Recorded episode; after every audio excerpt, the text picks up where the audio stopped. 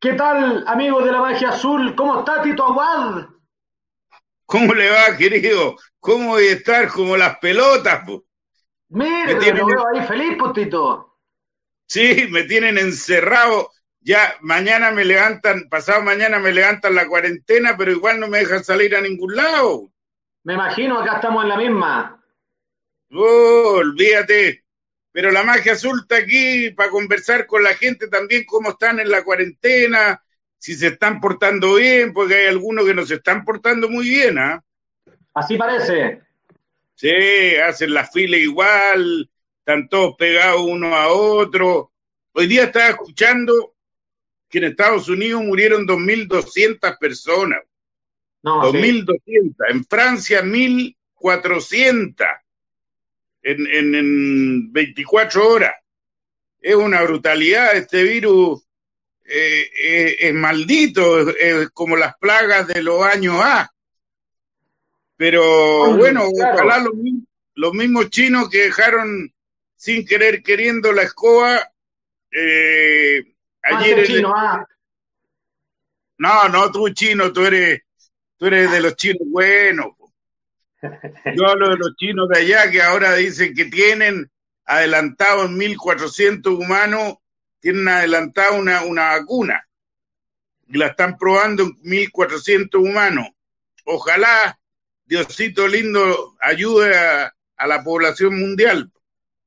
Claro. Bueno, vamos saludando ahí, Tito, a la gente que se está uniendo a la magia azul. El único y verdadero programa de la U, por supuesto, desde la casa, cumpliendo con las medidas sanitarias para enfrentar esta pandemia que, que ya nos tiene cumpliendo un mes, Tito, en casa. El, el, último programa que hicimos con Barrera fue exactamente hace cuatro miércoles atrás.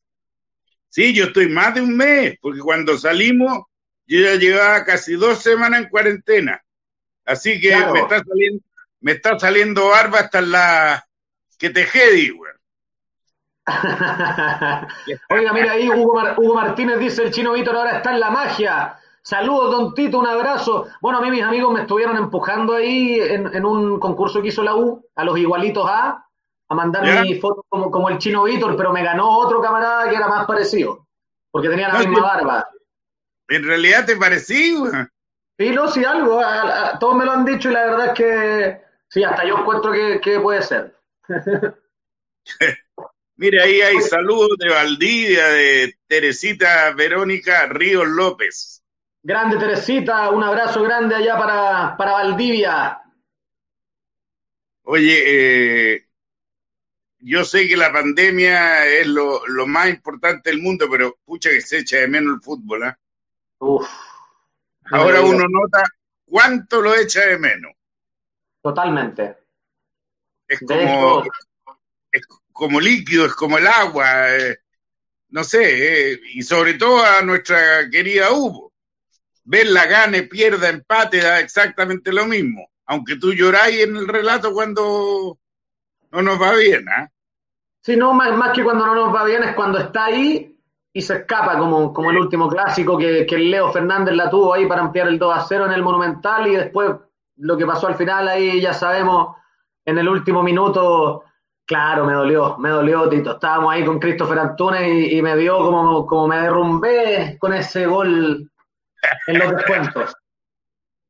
Pero vas, a tener que aguantártela nomás. ¿Qué estáis tomando mate, weón?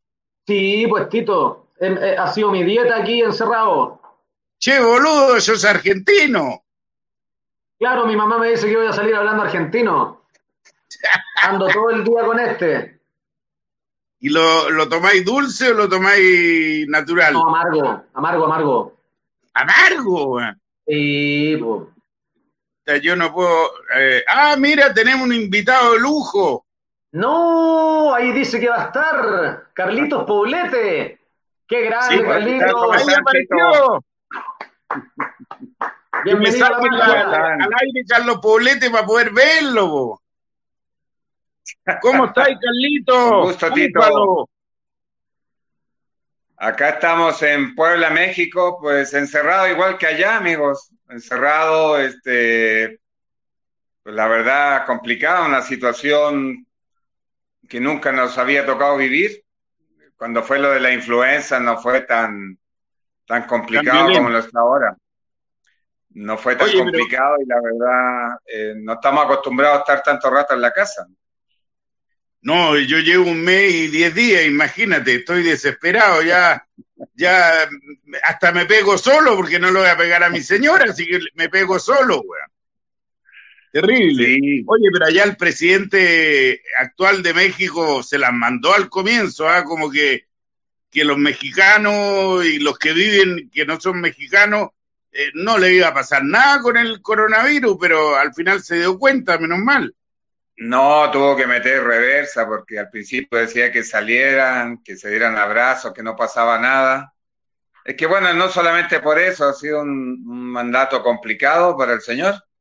Y, pero ahí vamos, los números parece ser que no son tan, tan altos en, víctimas, en, en enfermos, pero bueno, viene la etapa difícil, estamos en, el, en la etapa 3, creo que va a entrar, ya, ya, ya no sabe uno qué onda.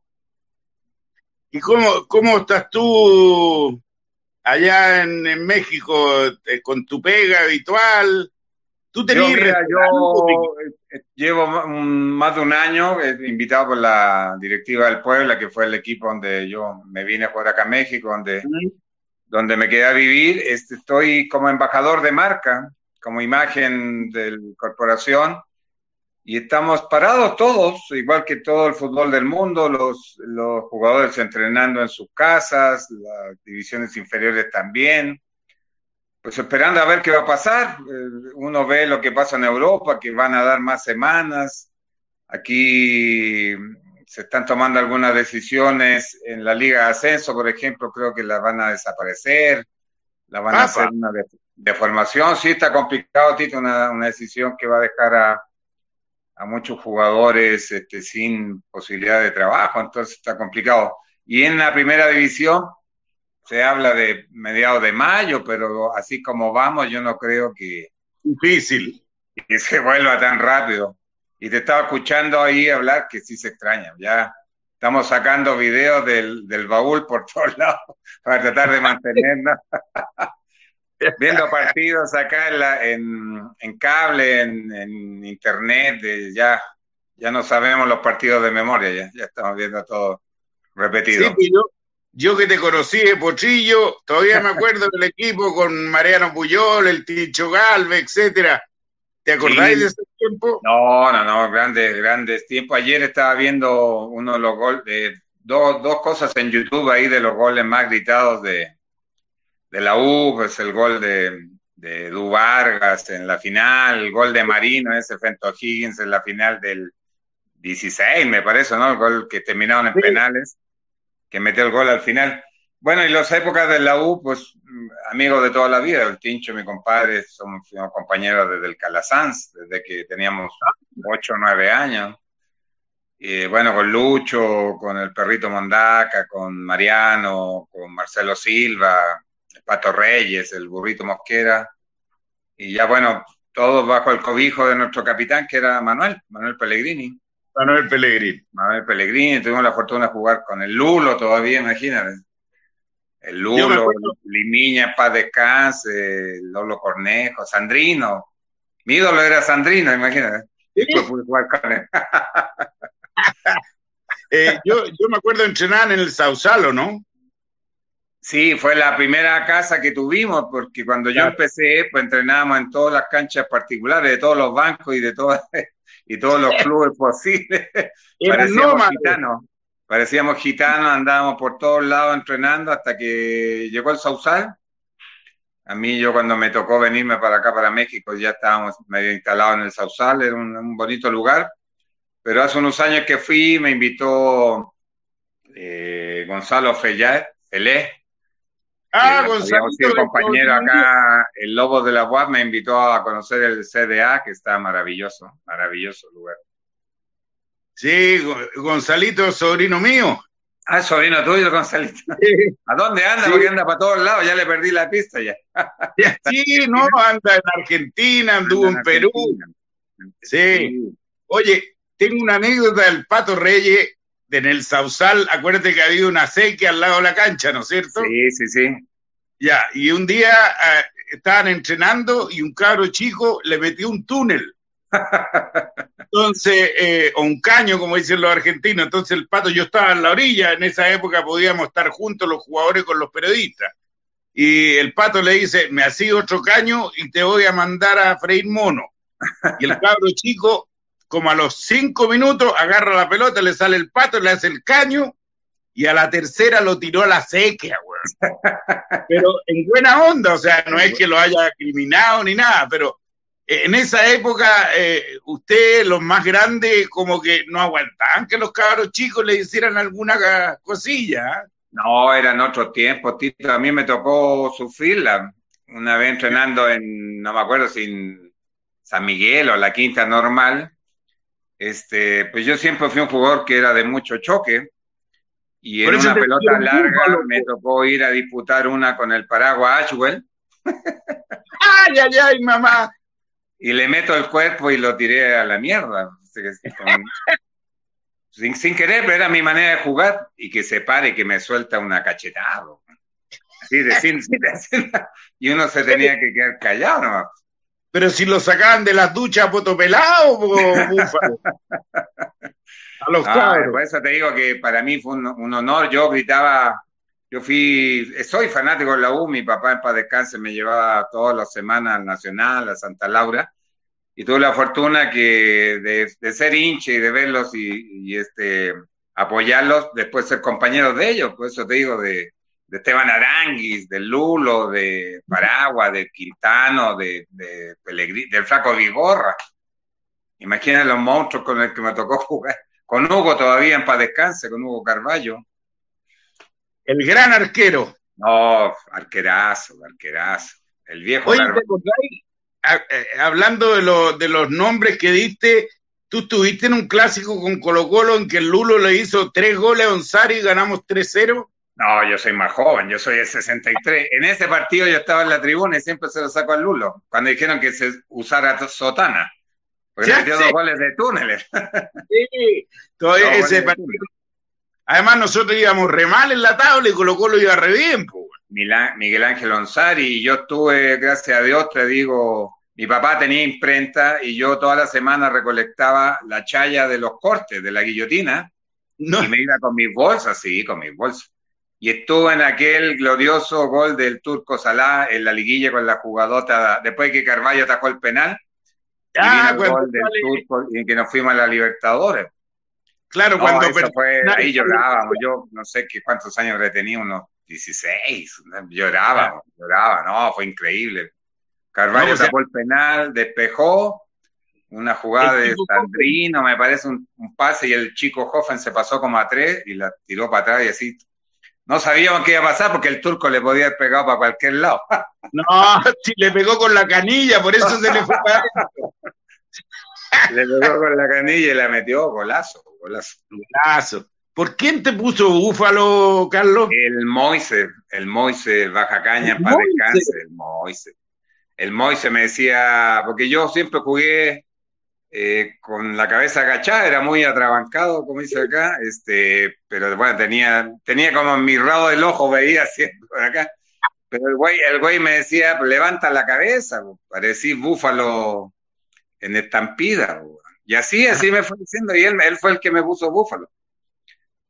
Oye, Carlito, y yendo a esa época que fue súper jodida, porque por más linda que haya sido, por Dios que le costó tener título a la U en la época que me está complicado, complicado, eran épocas, eh, a mí me tocó la Corfuch, no, la Corfuch cuando... Sí, sí, Sí, me tocó el, el Guatón Murgues todavía, después me tocó Ambrosio Rodríguez. Yo les cuento a mi compañera, a mis hijos, yo cobraba en unos sobres y me pagaban con monedas.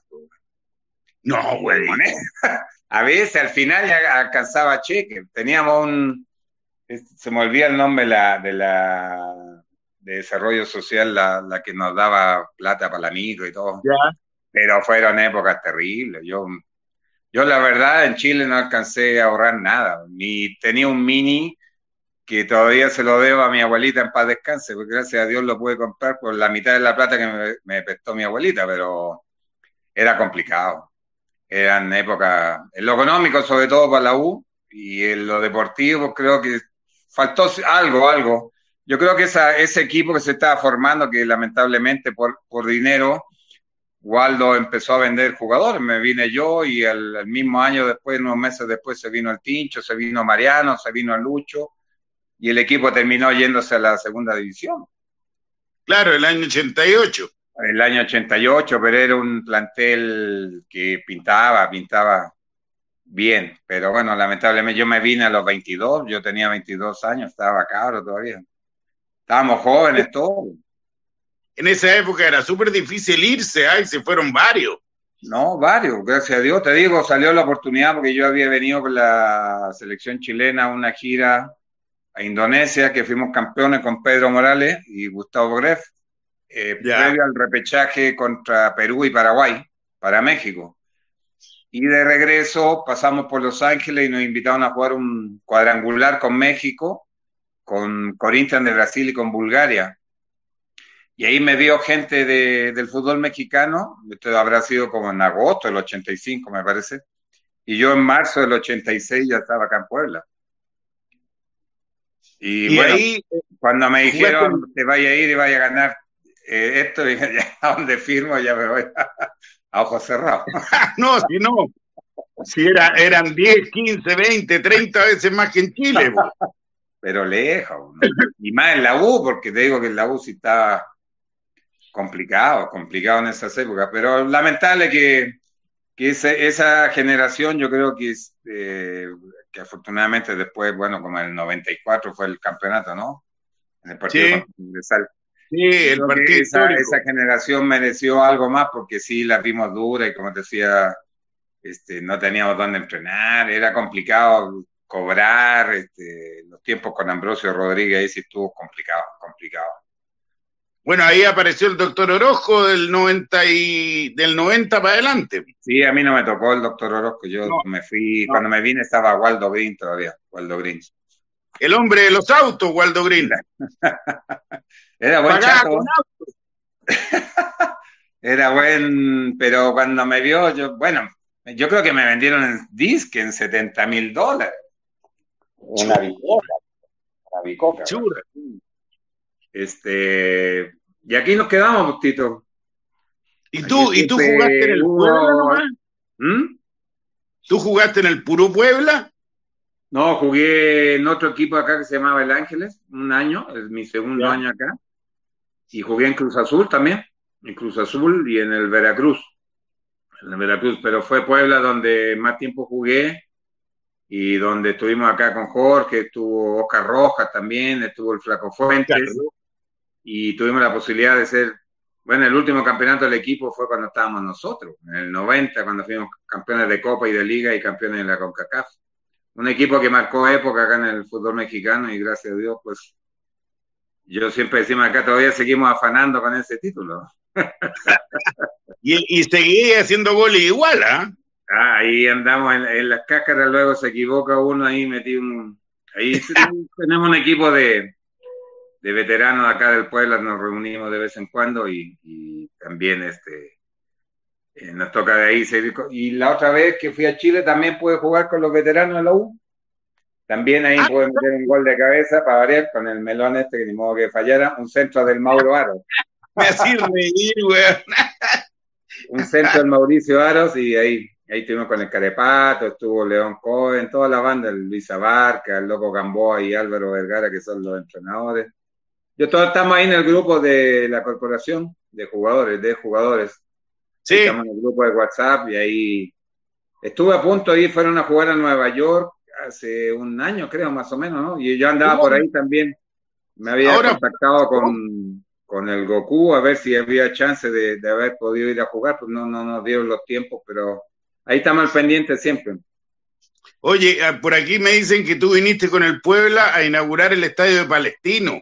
Hoy subí un gol eh, a las redes ahí en Twitter. Eh, fuimos en el 88 a inaugurar el Estadio La Cisterna. Eh, estaba con nosotros Pedro García, era nuestro entrenador. Pedro García, el profe Arreagada.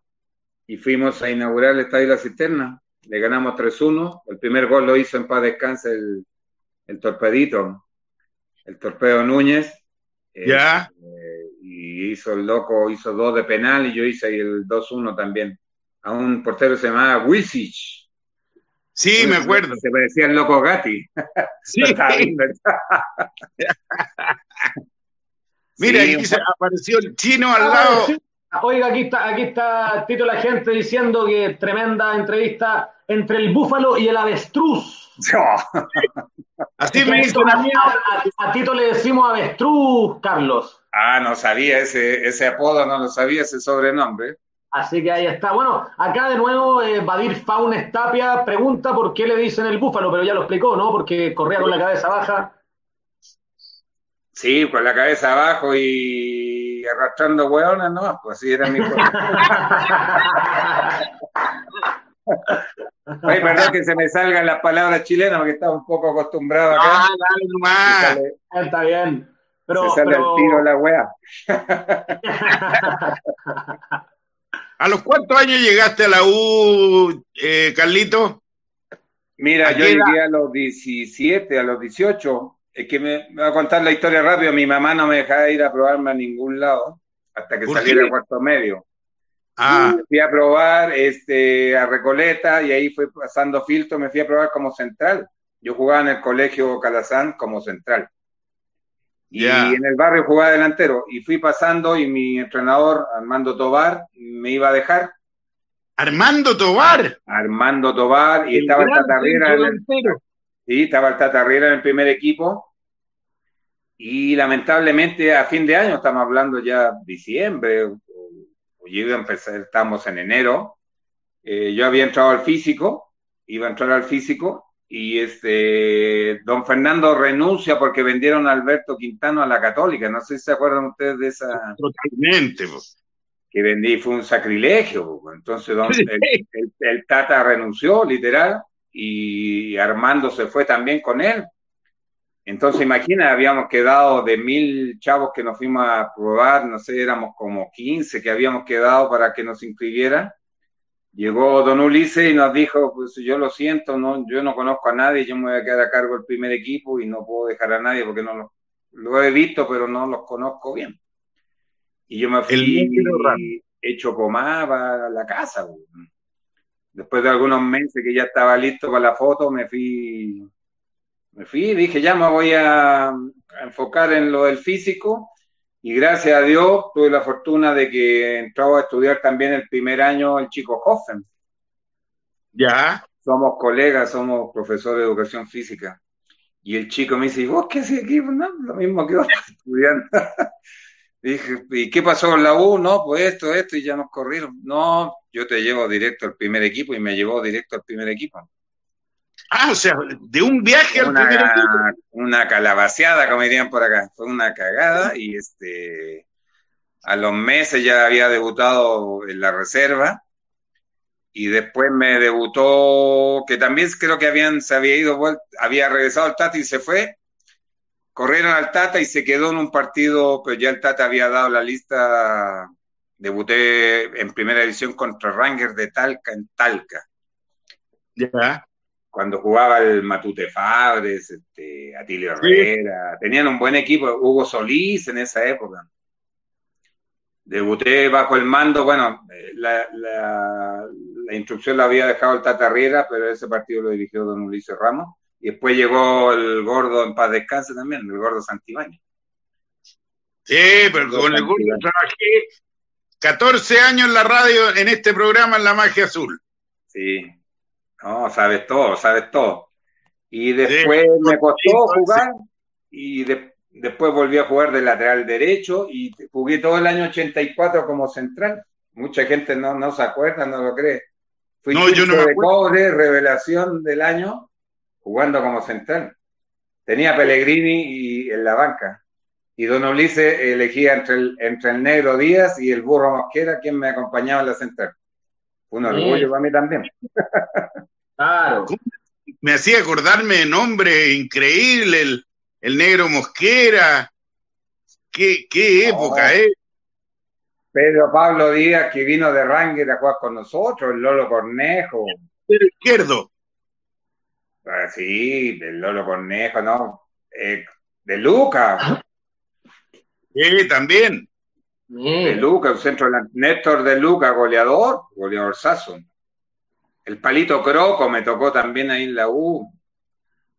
Me tocaron varios, varios argentinos, pero te digo, gracias a Dios tuve la fortuna de convivir con los que habían sido mis ídolos, y yo había ido al estadio a apoyarlos y después fueron mis compañeros. Buenas anécdotas. Qué historia más linda, compadre. Yo, ah, ¿sabes, que no, no, no me acordaba de que tú, por eso te pregunté, de que la verdad que fue una cagada al porte un buque y, cuando me encuentre con Héctor Hoffen, le voy a decir esta historia, se la voy a contar. No, pues el chico es mi padrino, el chico me llevó directamente al primer equipo y eso me salvó. Fue una, sí, una fortuna porque yo ya había tirado el ancla, yo ya había dicho, ya, ya valió madre, como dicen acá, y ya mi aventura en el fútbol profesional hasta ahí había llegado, ni siquiera había, me habían registrado y gracias a Dios este, pude, te digo, tener una carrera eh, larga y, con, algunos, algunos logros. Carlos y Tito, dale, dale. Carlito, ¿y, algún recuerdo de algún clásico, algún rival, algún defensa que haya enfrentado en Colo Colo y que haya sido un duelo que, destacó, que se recuerde, alguna anécdota por ahí en cancha de, los partidos grandes, digamos? Mira, de, los partidos de clásico, el que más recuerdo, y lo perdimos, por desgracia, fue cuando jugué central y marqué a Caselli. Y marqué a Caselli y no le había tocado el ídolo, porque es uno de los ídolos, a pesar de ser colocolino, hay que reconocerlo al, rey del metro cuadrado. No la había dejado tocar, cabrón. Y faltando dos minutos, esa, esa la tengo en, el disco duro. Un centro del Chupeto Armazábal. Y yo estaba marcando a Carlos y la pelota va al segundo palo y aparece el negro Vasconcelos y cuando parecía tenía todo para cabecear al arco, se la baja a Caselli. Y yo en, la vuelta, en el giro, no alcanzo a taparlo y le doy las manos al, al gandote del Oscar Viri perdimos 1-0 en el último minuto. Y yo que he hecho pomada. Pero a pesar de eso, este, en la radio me eligieron el mejor jugador de la U. Pero no fue culpa una, crema de afeitar esas que regalaban antes, ¿cómo se llamaban? Willy. Willy. que te regalaron. Sí, pero Oye, pero acuérdate, acuérdate, Búfalo, que un pivoteo es lo peor que le puede pasar a un central. Sí, porque yo en el giro veo y veo al negro Sol y te va a cabecear al arco, y se la bajó a Caselli y yo tengo una, lo tenía guardado, una, portada doble en las últimas noticias donde sale toda la foto, que yo me tiré lo más que pude y este le pegó de volea como venía, como era matador el güey. Era matador y le dobló la mano al, al, gringo y ya de ahí perdimos los segundos. Te imaginarás cuando le cabían 80 mil al estadio todavía. Sí. Ahora, ¿cuántos caben? Como 40. 40 mil, 45 como mucho como mucho, antes cabían 80 mil. Mira lo que el estadio hasta la, hasta la bandera.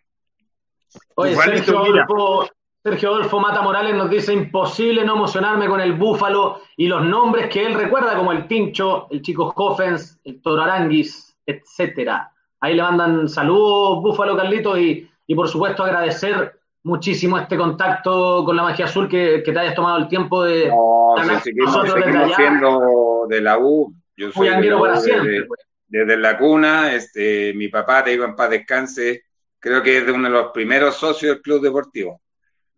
Mira, yo me cortaba el pelo donde estaba la sede de la U en Santa Lucía 240 con Felipe Pavel a que veas que tengo Mira, si no, si. el, viejo Leo, un saludo al viejo Leo, que tengo muchísimos años de no verlo, lo veo acá en video nomás cuando lo van a ver o cuando hacen cosas ahí con la corporación de jugadores, el viejo Leo, pues un idolazo.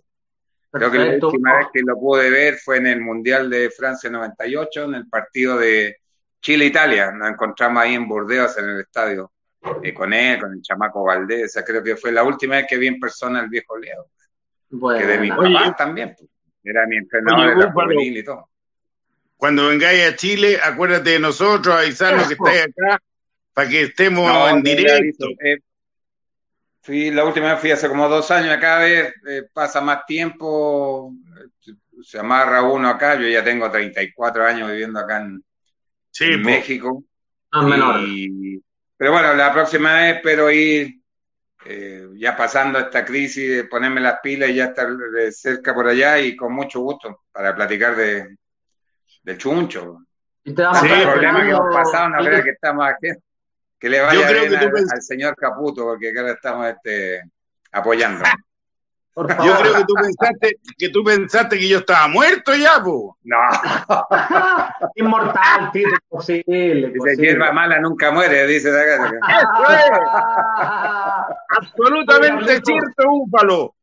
Carlitos Búfalo, te queremos, toda la gente en la mucho. También leí hoy día que puso el Lulo en el grupo que, que la U es el equipo que más gente llevó en la última década, lejos de los innombrables de allá. No tenemos nada que ver, compadre. Somos únicos, únicos, es una religión. Increíble, eso, eso siempre va a estar en el corazón. Yo lamento, yo siempre intentamos, hubo alguna posibilidad por ahí por el 92 de haber regresado, después yo volví a Higgins, me tocó jugar contra la U en el Nacional y ver a esa, esa gente que apoya, siempre seremos azules hasta la muerte. Siempre, pues. Hoy acá, para despedirnos, que, Carlos querido, eh, Clark Rice Owen te dice algo que nos representa a todos los bullangueros y que dice, saludos a un gran jugador que se hizo un nombre en el peor periodo del club, donde solo abundaba el romanticismo y amor por los colores y por eso mismo nosotros, desde la Magia Azul, te damos las gracias por todo lo que entregaste por la U y, por supuesto por acompañarnos en este contacto en estos tiempos de pandemia. un beso, un beso, Carlos. Que no sea la última vez, Carlitos. No, todos estamos a la orden, ahí tienen mi contacto y un placer. Y si a mi familia, que también pase el dato que me debe estar viendo por allá, es la reina, nosotros somos de la reina. saludos para Reina Azul entonces, saludos para Reina Azul de parte del gran Carlos Búfalo, acá presente en la magia azul. Ah, un abrazo para todos, cuídense mucho, quédense en la casa. Éxito. Chao, campeón. Bueno, ahí está el Búfalo Poblete, extraordinario jugador de Universidad de Chile. Y, el, y lo último que sale aquí escrito es realmente lo que, lo que marca y lo que es Universidad de Chile. A un jugador que se hizo un nombre en el peor periodo del club donde solo abundaba el romanticismo y amor por los colores. Realmente impresionante. Mira, oye, tenemos otro machucado que fue histórico. ¿ah? Miren ahí, por favor. Miren lo que dice. Va a estar el grandioso Pato Mardones aquí en breves momentos con nosotros. Oiga, Tito Aguad, qué calidad de invitados que ha tenido la magia azul en esta cuarentena, ¿ah? Sí, para que la gente disfrute un poco de este pésimo momento que estamos viviendo. Claro, y, para, para, poder sellar ciertas anécdotas y andanzas que nos quedaron pendientes con algunos. Mire, aquí está Patricio. Hola, Patito, ¿estás guardado o no? Sí, pues llevamos ya un mes y tanto ya, pues, bastante. Grande Pato. Yo también. Bueno. Yo también, además que yo soy más viejo que tú, entonces me puedo morir más rápido, pues, ¿Y cómo, ¿Y cómo te han aguantado? Eh, separé piezas, weón. No es malo. ¿Qué querés? si es lo mejor, no es malo, weón. No es malo, ¿eh? Después de 45 años de matrimonio, ella es la pieza principal, por supuesto, y yo en mi guarida que tengo aquí con mi escritor y mis cosas, y, veo lo que quiero ver y todo el baile, así que aprende viejo, ¿Podría, aprende. Podría hacer un programa cómo, aguanta, cómo, cómo lo pueden aguantar una persona a 45 años. ¿Cómo me ha aguantado a mí? Es la pregunta del millón, güey. Pero hay que, ser, hay que ser buen amigo de la esposa. Ah, bueno. y pues. decirle sí, mi amor. Si tú lo dices, estamos. Eh, la, experiencia eh, eh, es única. Pato, fíjate que estábamos con el Búfalo y no se acordaba, se acordaba así del año 94 y me decía, ese fue el primer campeonato después de la crisis. Sí, le dije yo, y en ese estaba y tú, pues, campeón. Sí, pues. Sí, así estábamos. No, pero él, él hizo una muy buena campaña en México, ¿ah? Sí, sí. Y le tocó, le tocó la, bueno, una época de, buena y no tan buena en la U, Así que, pero bueno, siempre está en contacto con nosotros, siempre está en contacto con nosotros en, el grupo que tenemos de, de la corporación. Oye, me contaba. Tito, no me toca, no, no me toca hoy día. eso, eso te comentaba. Yo sé que hoy día no me toca, pero déjeme saludar a, a alguien al cual yo respeto mucho. Sí, yo te, ¿Me escucha? Sí, eh, me quería meter solamente, no me toca, pero quería saludarte, Patricio, porque aparte de respetarte mucho como persona, soy un agradecido de toda la vida por el penal del 94 y eso hace que yo no sé, a veces en, mi ranking de gente que quiero más, Pato Mardón está ahí. ¿Ahí sí? Sí, pues. Así que gracias, Patricio, por este contacto y ahí te dejo con Tito, pero te quería presentar nomás. Aló. ¿Se escucha, Pato?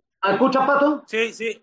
Ahora sí, perfecto. Continúe, Tito. No, que, que el, Christopher eh, se emociona contigo, que para él en su mente está siempre por haberle dado esa felicidad, ese penal, que aunque yo creo que le pegaste al pasto, pero no importa. no, estoy bromeando, patito lindo. fue un gol histórico. Entiendo, perfectamente. Sí, difícil, pero fue muy, un muy buen campeonato, además por, por la calidad de los equipos que habían en competencia y, y lo difícil que fue, pero en realidad el plantel era muy bueno, así que era, era, era muy merecido el campeonato. Pero hay que tener cojones para tirar un penal en ese momento, por la incidencia del momento, por los minutos de partido. Había que tener huevo, que tú siempre lo mostraste en la cancha, pero tirar un penal eh, tiene mucho de aquí arriba. ¿ah? ¿Y, ese penal? Sí, no era, no era fácil, pero, pero cuando uno se, se tiene confianza en los partidos de ese tipo, eh, no hay problema, digamos. Y nunca me sentí con, con a ver, nunca sentí que, que podía fallar, errar el penal, así que yo creo que la confianza es, es lo fundamental. Por eso los penales los tienes que tirar en momento las personas que están bien, porque a veces los entrenadores designan jugadores, pero uno no, sabe eh, cómo se ha dado el partido, cómo se siente él. Entonces, eso pues. Pero entonces quiere decir que tú no estás designado, sino que tú... No, estaba designado. Ah, ya. No, estaba designado.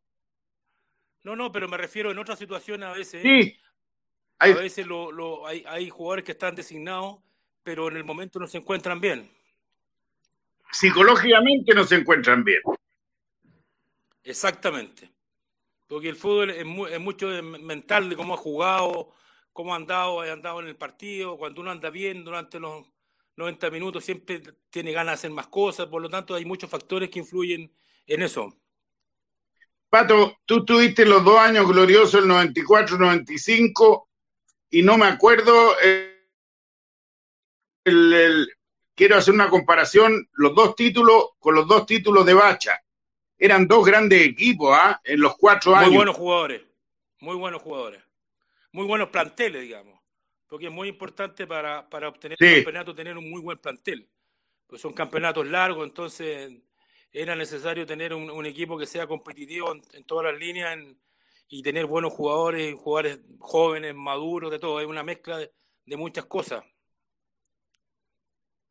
Pato, y yéndonos un poco eh, más que en la historia, lo que sufriste mucho el año pasado. Sí, pues, pero sabes que uno, uno como conoce la U, y bueno, eso a veces juega en contra, pero uno como conoce la U, siempre cree que se va, va, a pasar algo que, lo va, que, vamos a salir adelante. Pero lamentablemente a veces se van acortando los tiempos, los tiempos, y uno, y, y ahí empieza la preocupación mayor, pues pero siempre uno tiene la, la, esperanza de que las cosas van a resultar y, y, que, y que vamos a salir adelante. Y, bueno, este año, bueno, este año empezamos bastante mejor, se conformó un plantel, una mezcla de juventud con jugadores más experimentados, y lo importante es que los jugadores que, que llegaron eh, eh, se enganaron bien en el equipo y, y en el club, porque a veces llegan jugadores con muchas condiciones, pero les cuesta la adaptación en, un equipo como la U, y no es, porque no es fácil. Yo siempre lo he dicho que tú en la U entras o no entras. Una en el club, otra en la hinchada. O sea, hay muchos factores que, que cuando tú no estás preparado, eh, te cuesta.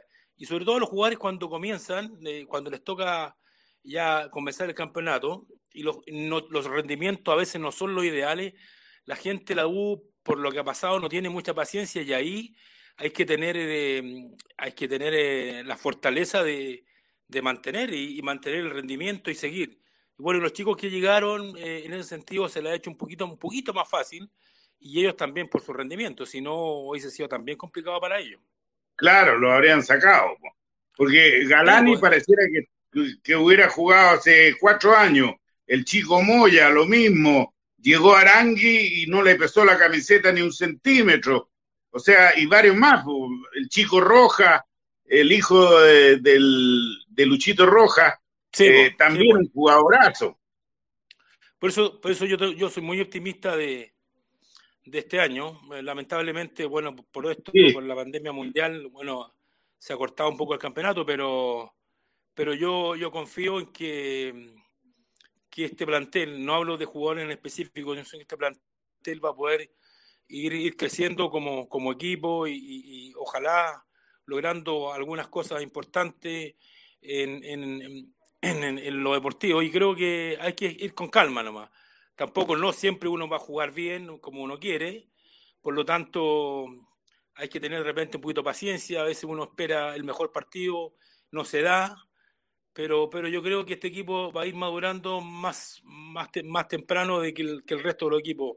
Así que muy, muy, muy contento con eso, y porque eso es bueno para el club, para todo, para la gente, para nosotros que estamos en el área formativa, que es importante que los chicos que están en divisiones menores vean un equipo competitivo, e, eso también atrae gente, entonces son muchos factores que te, que te ayudan a tener una muy buena, una buena campaña y una tranquilidad en un club tan grande como, como la UPA. Tú estuviste adentro a nivel dirigencial. Eh, ¿Qué te parece lo que están haciendo el Superman y Rodrigo? Mira, cuando uno está en esas situaciones, los que están afuera dicen, oye, pucha, que es fácil, pero no es fácil. Porque hay ah. muchas personas que están en un directorio, eh, personas importantes en diferentes ámbitos, y, lógicamente a, veces tú puedes haber sido un muy buen jugador, pero aparte para entrar en ese tipo de, de, situaciones tienes que tener otras capacidades. Creo yo, cuando yo estuve, me sentía capacitado por, por muchas cosas, por lo futbolístico, pero muchas cosas más que tienes que tener. Y que el caso de Sergio y, y, y Rodrigo, creo que han ido, han ido creciendo, porque no es llegar y, inmediatamente tratar de, hacer cosas que tú traías de afuera. Porque esto yo lo conversé con Sergio y Rodrigo antes que entraran. Ah. Y, ellos han tenido, han tenido la, capacidad y la inteligencia para soportar momentos, tener eh, cordura, porque no es fácil, porque una, una cosa uno lo mira de afuera y estando adentro ya la gente te, no, te, no, no te da tanto, tanto tiempo para hacer cosas y sobre todo que son ellos eh, conocidos, figuras de la U, entonces creen que eh, la cosa es fácil, pero ellos, ellos han ido, se han ido sumando muy bien al club, a la dirigencia, a veces tomando decisiones que a veces no son lo más, lo, lo, lo, que la gente quiere, pero lamentablemente están en esos puestos para tomar decisiones que para, para, hacer, para hacer crecer el club, digamos. Yo creo que eso, eso, eso es lo más importante, Tito. Eh, lo que tiene que quedar es el club. Mira, puedo estar yo, mañana Sergio, Rodrigo, quien las personas pasan. las personas pasan. Es lo mismo con los jugadores. Los jugadores han rendido, han ganado campeonatos, pero lamentablemente el fútbol tiene un término de una institución y a todos nos ha pasado y a todos les pasará. Entonces, creo que eso, eso ellos lo han ido, lo han ido haciendo bien, se han tratado también de involucrar en el fútbol menor. No es fácil tratar de abarcar muchas cosas en, en determinados momentos, pero, pero vamos, vamos bien. ¿Tú en qué estás en las divisiones formativas? Yo estoy, estoy a cargo de la jefatura del área de captación, de la llegada de chicos al, al área formativa, ah, a, los, planteles. Ahí estoy, sí. Muy contento. Eh, es un área muy, muy bonita porque en el fondo es, es el, el, el, futuro del club y yo para mí es, la fundamental es la más linda y lo otro es que la, la ilusión es uno, me toca recorrer todo el país, entonces la ilusión que tienen los chicos de 8, 9, 10, 12, 13, 15, 16 años por jugar en la U eh, a veces están en las manos de uno y uno de repente tiene que ser, no de repente, casi siempre tiene que ser lo más objetivo y ser claro con los chicos, con las familias. Hoy en día las familias se involucran mucho en, el área formativa porque ven en sus hijos futuros campeones. El futuro de dólares. Bueno, no, tú lo dijiste, pero entonces, entonces no es fácil. No es fácil y uno tiene que ser lo más claro posible con ellos y no jugar con las ilusiones. Porque, eh, ¿sabes lo difícil que es para un chico de provincia venir a Santiago? Hay inversiones económicas de papás que no tienen muchos recursos. Exacto. Entonces uno decirle, ofrecerle cosas, no, fíjate que acá esto, eh, esto se va a dar, te vamos a ofrecer esto. Sí, lo hacemos, tratamos de dar las mejores condiciones. Yo creo que la U, en ese sentido, eh, los chicos que están son privilegiados, pero no, no, no puede ser a todos. Lamentablemente, como, como dice, juegan 11, planteles de 25, 26, pero tratamos, mira, en esto que te voy a decir, tratamos de equivocarnos lo menos posible. Porque hay un paso que nosotros captamos los jugadores, después viene la selección de lo, en, el CDA, eh, la conversación con los técnicos de cada serie, que son cosas que están dentro de, los, protocolos del club. Entonces, así trabajamos. Por suerte, conozco a todos los técnicos. Ahora, bueno, ahora llegaron se integraron otros, otros técnicos, pero la gran mayoría los conocemos dentro del fútbol. Así que muy contento. Ahora, esto también nos paró un poco, porque los chicos no, tienen, no tenemos la posibilidad de... No podemos viajar, no podemos hacer pruebas masivas, visitar las escuelas oficiales. Entonces, eh, se, nos ha complicado, pero ahí se me ocurrió ahí con el área de, de hacer una captación virtual, digamos, de que los chicos envíen videos, está todo en la página del club, está todo eh, bien descrito. Así que hemos, hemos tenido una muy buena recepción de, los de los chicos de todo Chile que envían sus videos para que nosotros los vamos, los vamos viendo y, así tener la opción más adelante de poder, eh, de poder citarlo al CDA a los entrenamientos para verlo y definir con ellos. Buenísima, Pato. Oye, eh, te quiero llevar un poco a la sección del anecdotario, un poco ir atrás en tu época de jugador. Hace poco el, Leo Rodríguez y Cristian Traverso se estuvieron quejando por, lo de la semifinal del 96, eh, por lo del árbitro ecuatoriano ante, ante River. Te quería preguntar a ti, ¿cuál es tu opinión de, aquella tarde? ¿Fue, un robo? No, ¿No fue un robo? ¿Cómo lo viviste tú? Que, un poco siempre se le pregunta la opinión a Marcelo, por ahí a Esteban, que fueron los partícipes de la jugada, pero, pero ¿qué tiene el Pato? Mira, ese equipo tendría, ese equipo tendría que haber sido finalista y quizás ganador de la Copa Libertadores. Nos enfrentamos a un River muy, muy bueno, pero el partido que se definió en, Argentina eh, fue un, robo. Si bien es cierto, ellos tuvieron méritos para ganarlo, pero como se dio el partido, como comenzó el partido, nosotros, ese penal que no le cobran a Esteban, eh, hubiese cambiado el trámite del partido. Entonces, lógicamente, fuimos muy perjudicados. Entonces, era la, era la gran opción de la U de ese año de, de haber ganado la Copa Libertadores. Porque después, no, no digo que el, equipo que jugó la otra final, que era un equipo colombiano, pero ya, pero ya estando ahí era, era diferente. Oye, Pato, y con respecto, bueno, a, a, ese mismo momento, ¿cómo reaccionaron en la cancha? O sea, tú me dices que fue un robo y pues si fue tan evidente como lo vimos todos los, que hemos visto el partido y las repeticiones del partido, ¿qué hicieron? ¿Se abalanzaron contra el árbitro eh, no sabiendo de dónde sacarse más pelos de la cabeza por lo evidente que era lo que estaba pasando? Lo que pasa es que uno, uno, lo pasa que uno estando en esa situación en la cancha, los que estaban jugando en ese momento, lógicamente uno quiere matarlo, pero, pero a, la larga eh, lo único que hace eh, teniendo reacciones es perjudicar al equipo, hay que, hay que aguantarse, tener la tranquilidad porque al final nos, podíamos quedar con menos, menos jugadores. Entonces, hmm. al final siempre tuvimos la opción y la posibilidad y teníamos las ganas de poder eh, igualar el partido y poder eh, clasificar, pero no se dio. Pero muy a la larga, mira, eh, llegamos, llegamos al hotel después del, del partido, no sé si, si esto alguien lo comentó, Leo, Víctor, Lucho, no sé, los que estábamos.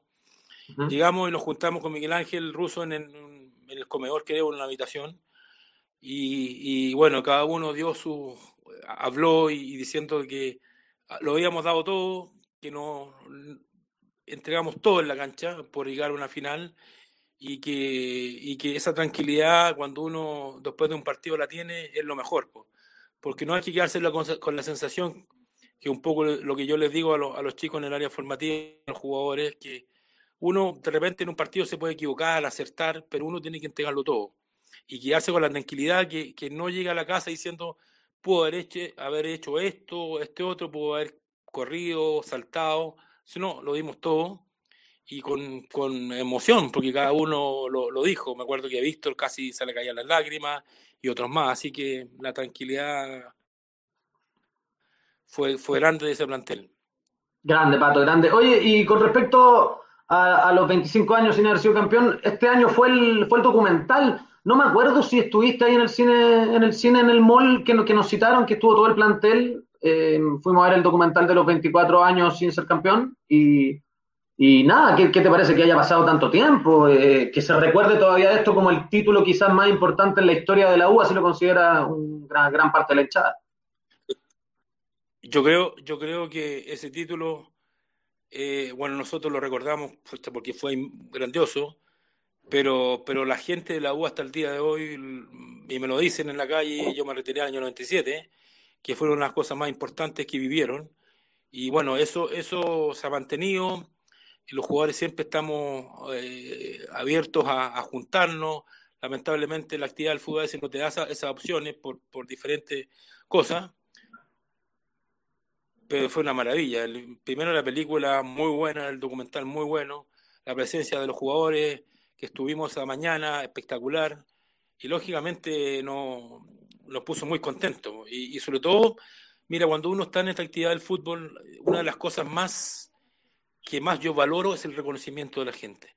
El reconocimiento de la gente después de una carrera como jugador, yo creo que son las cosas que más a uno le, le llegan digamos, eh, si bien es cierto, las cosas materiales son todas cosas importantes, pero, pero cuando uno está metido en el fútbol, eh, el reconocimiento de la gente hasta el día de hoy, el, el respeto hacia uno es una de las cosas que uno agradece.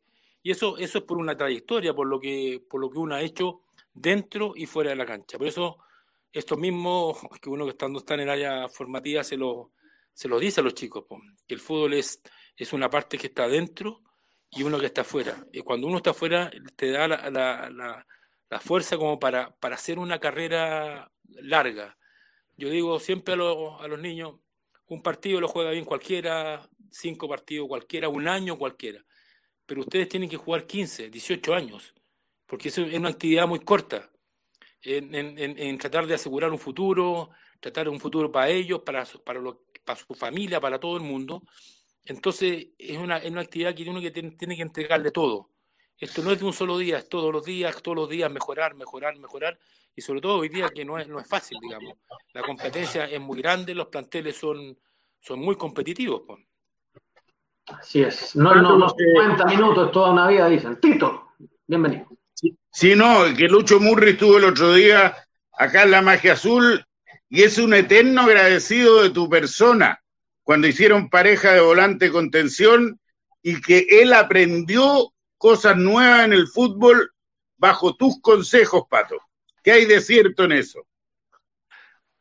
Eh, mira, yo Lucho lo conocía, bueno, como rival, digamos, y, y, sí. y él venía de jugar un mundial juvenil y, y, comenzando una carrera ya más regular en el plantel, en el primer equipo. Y me tocó el año 94 las primeras concentraciones con él. Y, y, ahí nos empezamos a conocer y yo eh, le, le, le, dije, pues, yo creo, mira Lucho, te he visto jugar, te veo entrenar, te vi jugar antes que llegar a la U y yo creo que tú, tienes un potencial que puedes seguir mejorando, tienes una carrera, te queda mucho todavía por dar.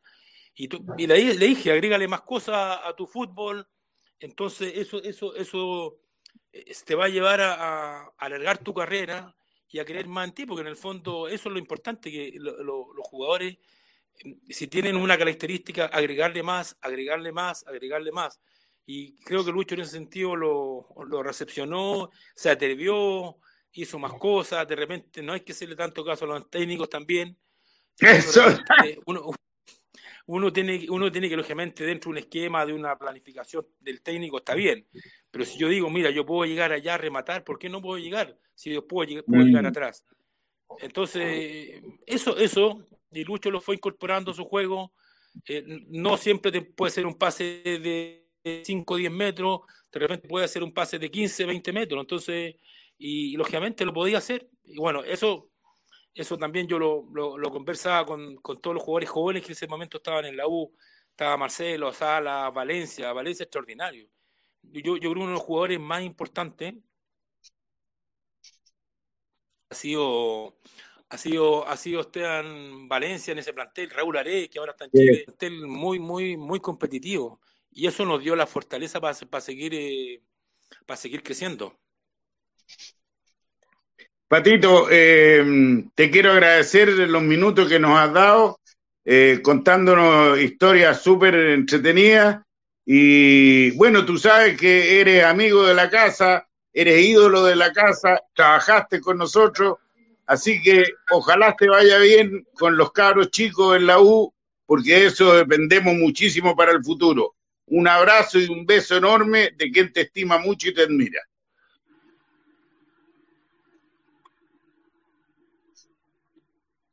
¿No me escuchaste, Pato? No, pegado, Patito, ahí está. ¿Ah? Bueno, Tito. Sí. Ahí sí. No, que me estaba despidiendo, Pato, agradeciéndote los, los minutos que nos has dado, contándonos historias. Eh, tú eres amigo de la casa, ídolo de la casa, trabajaste con nosotros y por lo tanto un abrazo y un beso de quien te admira mucho. Bueno, mira, no sé si no te escuchaba muy bien, pero, pero agradecerle a usted el contacto, el haber hablado. Eh,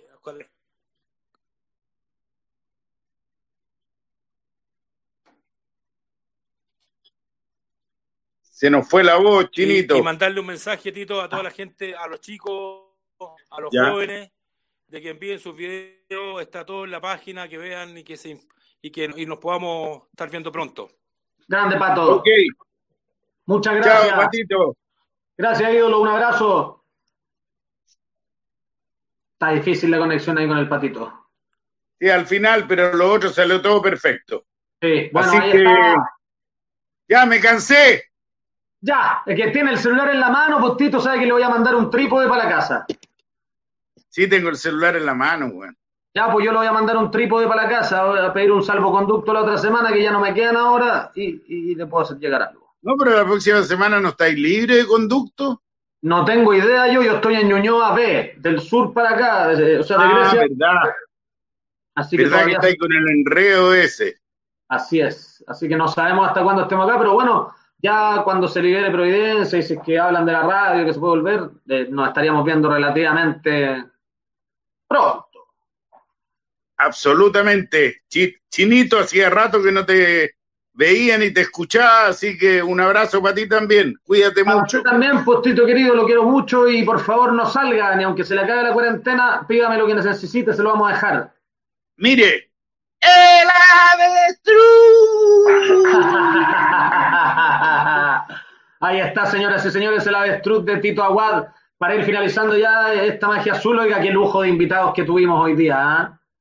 Sí, el Búfalo Poblete y el Pato Mardone histórico en la UBO. Oiga, le, le están exigiendo ahí un, un saludo al productor, Tito. Nuestro productor. Saludos al productor. Si ese uno no sabe si entra, no entra, si este, el productor, el creador, el, el, el que gracias a él estamos al aire, se llama Christopher Antunes. Grande Christopher Antunes, lo más grande ahí produciendo esta magia azul para, para amenizar un poco esta cuarentena, muchachos, que ya llevamos algunos más de un mes y bueno, hay que seguir cuidándose. Vamos a seguir teniendo invitados muy buenos en la magia azul. Mañana, bueno, lo vamos a anunciar eh, después para que queden ahí con la sorpresa, pero otro jugador muy querido en el equipo lo van a recordar y tiene mucho que contar el querido. No, el, el viernes, no mañana. ¿Qué día hoy? Ya no sé. Miércoles. Miércoles. No, estamos perdidos. Estamos No, que- perdidos en los días, en todo. Claro, bueno, sí, no, pero sí creo que es mañana, creo que es mañana, ahí va- vamos a andar ampliando. Pero hay un gran invitado de la magia azul, Tito. weón. Sí, señor. Ya, Chinito, un abrazo y nos vemos.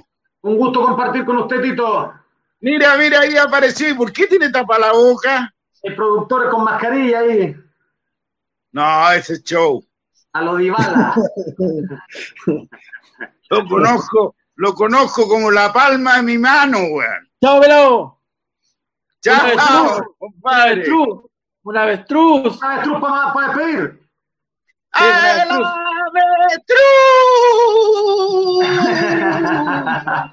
Hasta mañana. Chao, chunchos.